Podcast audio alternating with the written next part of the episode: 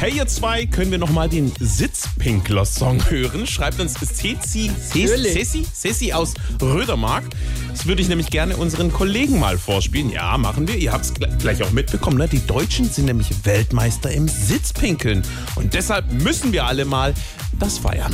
An alle Wildpinkler oder Witzschwindler, hier kommt der absolute Tipp für den Sitzpinkler. Denn der deutsche Mann, der kann etwas. Das macht in anderen Ländern wohl keinen Spaß. Der sieht in einer Sache nämlich voll den Sinn und hockt sich dann beim Pieseln immer hin. Weltweit hatte man Herren befragt und die haben dann beim Erleichtern Folgendes gesagt. Die Studie ist vielleicht in mancher Augen auch ein Dorn. Bei Pisa sind wir hinten, doch beim Pieseln sind wir vorn. Wir sind die Sitzpinkler, kein Scheiß, Mann. Yeah, jeder weiß man. Und keine Stehsprinkler, kein Scheiß, Mann. Yeah, jeder weiß man.